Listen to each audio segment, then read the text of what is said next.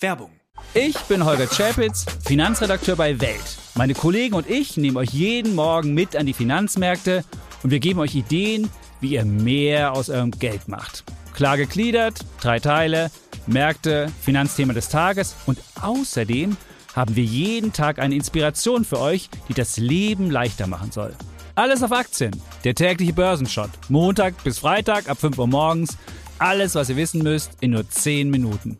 Für erfahrene Anleger, aber auch für Neueinsteiger.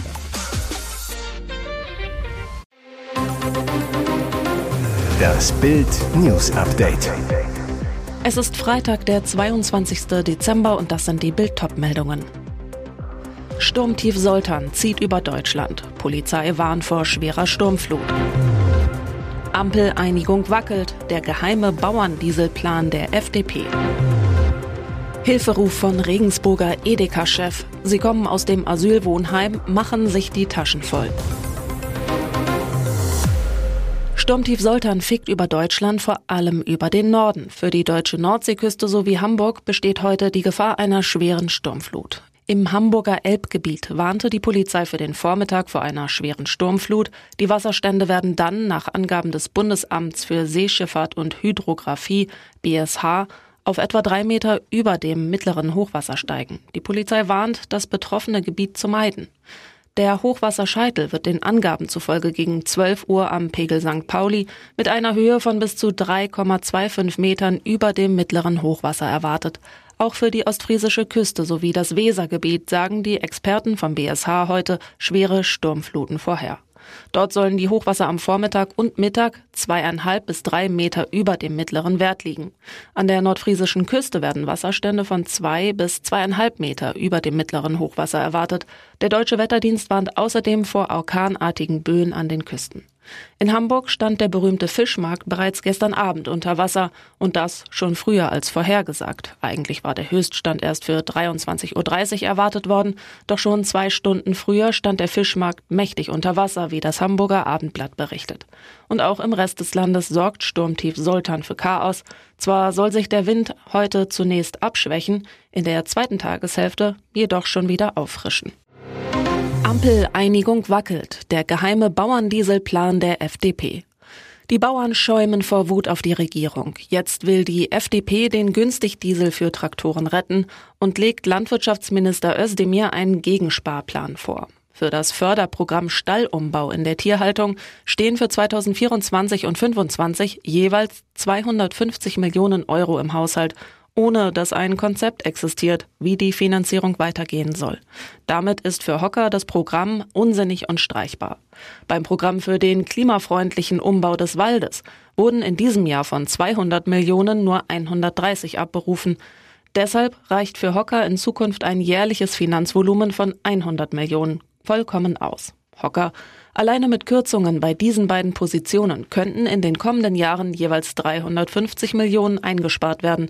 Minister Özdemir muss sich bekennen, ob er es mit seinen vollmundigen Versprechungen wirklich ernst meint. Dann sollte er neben diesen beiden Positionen auch weitere eigene Vorschläge unterbreiten. Die FDP-Sparvorschläge treffen vor allem grüne Förderprogramme. Bei den Grünen wird das nicht für gute Stimmung sorgen. Jetzt muss sich Özdemir entscheiden, was ihm wichtiger ist, den Bauern bei den Traktorkosten helfen oder grüne Förderprogramme. Hilferuf von Regensburger Edeka-Chef. Sie kommen aus dem Asylwohnheim, machen sich die Taschen voll. Jeden Tag kommen zu uns schwarz gekleidete Männer, alle aus den Asylwohnheimen in Regensburg, machen Rucksäcke und Taschen voll, gehen ohne zu bezahlen durch den Eingang wieder raus. Diesen Hilferuf teilte der Regensburger Edeka-Marktleiter Konstantin Gatzke auf der Facebook-Seite einer seiner Supermärkte. Er ist verzweifelt. Diebesbanden räumen ihm seinen Laden leer. Jeden Tag sind es im Schnitt etwa 300 bis 500 Euro, die an Waren rausgetragen werden. Gatzke zeigt Bildaufnahmen aus den letzten Wochen. Eine Szene zeigt drei Männer. Einer steht Schmierer am Ausgang, zwei gehen in den Markt, meist zielgerichtet zu den Tiefkühltruhen. Sie nehmen sich die dort ausliegenden Tiefkühltaschen, packen sie wahllos voll mit Waren und laufen geradewegs zurück zum Eingang. Der Komplize aktiviert von außen den Sensor, damit die Schranken sich öffnen, und weg sind sie. Meistens geben uns Kunden Bescheid, aber da ist es oft schon zu spät. Und wenn mal wer geschnappt wird, dann kommt die Polizei, nimmt die Anzeige auf und dann dürfen sie wieder gehen, so Gatzke. Er vertraut nicht mehr auf die Polizei und hat jetzt Security-Mitarbeiter engagiert und für insgesamt 110.000 Euro neue Videoanlagen installiert, um den Diebesbanden Herr zu werden. Von der Politik ist Gatzke enttäuscht. Er sagt, es fehlt einfach an grundlegender Integration. Tübingens OB Boris Palmer. Erst Bürgergeldfrust, jetzt Geldregen. Nach dem Geldfrust kommt die Geldfreude. Am Wochenende hatte sich Boris Palmer darüber geärgert, wie hoch das Bürgergeld bei Familien ausfallen kann. Nun hat Tübingens Oberbürgermeister Grund zur Freude. Es gibt einen satten Geldregen für seine Stadt. Konkret geht es um die Verpackungssteuer, die Palmer zum 1. Januar 2022 einführen ließ. Sie muss von Restaurants, Bistros etc. gezahlt werden, die Speisen und Getränke in Einwegpackungen zum sofortigen Verzehr oder zum Mitnehmen ausgeben. Ziel weniger Verpackungsmüll. Auf Basis der bisher eingegangenen Steuererklärungen gab die Stadt bekannt, es ist von Einnahmen von mindestens 692.000 Euro auszugehen. Bisher haben erst rund 300 der über 400 Betriebe ihre Steuererklärung eingereicht. Bedeutet, der Stadt winken noch höhere Einnahmen. Das Geld will der OB unter anderem in mehr Umweltschutz stecken. Tübingen hat als bundesweit erste Stadt die Verpackungsabgabe eingeführt. Die Palmersteuer beträgt aktuell 50 Cent netto für Einwegverpackungen wie Kaffeebecher bzw. 20 Cent für Einwegbesteck. Die Steuer ist umstritten. Nach jüngsten Untersuchungen hat sich die Müllmenge kaum reduziert. Außerdem ist eine McDonalds-Klage gegen die Steuer vor dem Bundesverfassungsgericht gelandet. Wird sie von den Richtern gekippt, ist es mit Palmers Geldfreuden auch schnell wieder vorbei. Und jetzt weitere wichtige Meldungen des Tages vom Bild Newsdesk. Ich hasse die Welt und möchte so viel Schmerz wie möglich hinterlassen. Erschütternde Worte, die Massenmörder David K., 24, kurz vor seinem Amoklauf an der Universität in Prag schrieb. Nur vier Tage später, am Donnerstag, erschoss er 14 Menschen und verletzte 25 weitere teils lebensgefährlich. Jetzt kommt heraus, der Schütze hatte seine bestialische Tat zuvor im Internet angekündigt und eine andere junge Attentäterin nachgeahmt. Am 9. Dezember hatte K. einen offenbar zunächst geschlossenen Telegram-Kanal eröffnet. Dies wird mein Tagebuch sein, wie ich eine Schulschießerei begehen werde, schrieb der Student darin auf Russisch. Nur einen Tag später erklärte er, ich habe mich von Alina inspirieren lassen. Sehr.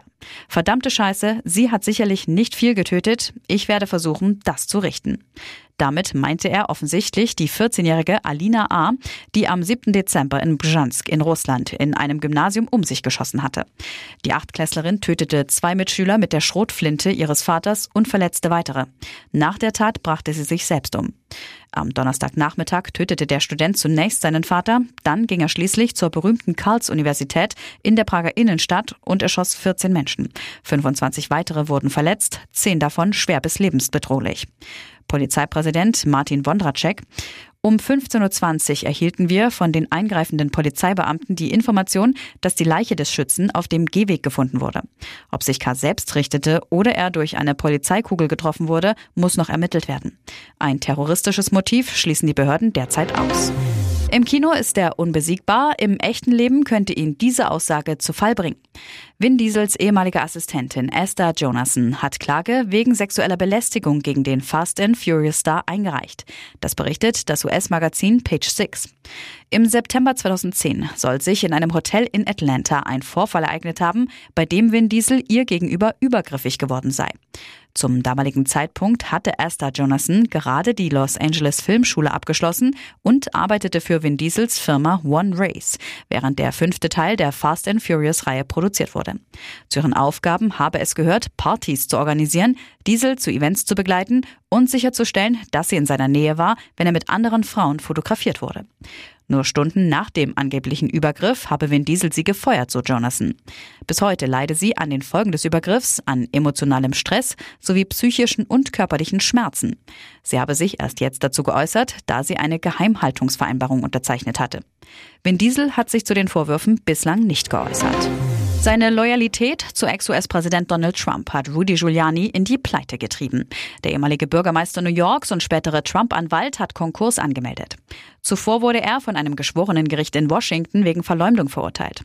Gerichtlich festgelegter Schadenersatz 148 Millionen Dollar. Zu viel für den einstigen Starpolitiker und Präsidentenanwalt. Giuliani gibt an, umgerechnet bis zu 139 Millionen Euro Schulden zu haben. Darunter offene Rechnungen bei Anwälten und nicht bezahlte Steuerbescheide. Sein eigenes Vermögen schätzt er auf, im Vergleich dazu bescheidene 1 bis 10 Millionen Dollar. Das Millionenurteil hat dem einst so schillernden Top-Anwalt nun offenbar das finanzielle Genick gebrochen. Giuliani hatte die von Trump erfundene Verschwörungserzählung von einem Wahlbetrug bei den US-Präsidentschaftswahlen 2020 verbreitet. Er unterstellte Wahlhelferinnen aus dem Bundesstaat Georgia fälschlicherweise Wahlbetrug. Die beiden Afroamerikanerinnen sagten vor Gericht aus, dass sie als Folge der Verleumdung rassistischen und sexistischen Anfeindungen sowie Lynchdrohungen ausgesetzt gewesen seien. Nach Verkündung des Millionenstrafmaßes vergangene Woche gab Giuliani sich noch kämpferisch und verkündete, Berufung einlegen zu wollen. Klimbim-Ikone in Klinik, so geht es Ingrid Steger jetzt. Wir dürfen ein kleines bisschen aufatmen. Ingrid Steger geht es besser. Die Klimbim-Ikone wurde, wie Bild exklusiv erfuhr, am Dienstag ins Klinikum in Bad Hersfeld eingeliefert. Freunde und Wegbegleiter machten sich große Sorgen. Jetzt sagte Steger gegenüber Bild mit schwacher Stimme am Telefon, ich komme heute noch raus aus der Klinik. Dennoch, ihr Gesundheitszustand bleibt besorgniserregend. Ihre Freundin, Boutiquebesitzerin Manuela Mock zu Bild. Ingrid hat ja nicht nur Herzprobleme, sie kann eben auch nicht laufen. Sie ist ein Pflegefall, der notgeraten ist. Ich bin ja froh, dass sie jetzt aus der Klinik kann, aber es muss sich jemand um sie kümmern. Sie muss regelmäßig bewegt werden, braucht Physio. Mit ihrem klapprigen Rollstuhl wird es auch nichts. Es ist furchtbar. Alles hängt immer am Geld in diesem Land. Was ist passiert? Steger hatte am Montag starke Bauchschmerzen, die nicht besser wurden. Sie kam in die Klinik. Diagnose Darmverschluss. Blut wurde ihr abgenommen, sie wurde gründlich untersucht, Flüssigkeit wurde zugeführt. Sie selbst sagte zu Bild, ich habe einen Darmverschluss, es geht mir nicht gut. Und weiter, ich werde nicht operiert, das wird mit Tabletten gemacht. Ich bleibe erst einmal bis Freitag in der Klinik. Jetzt darf der TV-Star schon einen Tag früher das Krankenhaus verlassen. Sie zu Bild, ich hoffe das Beste.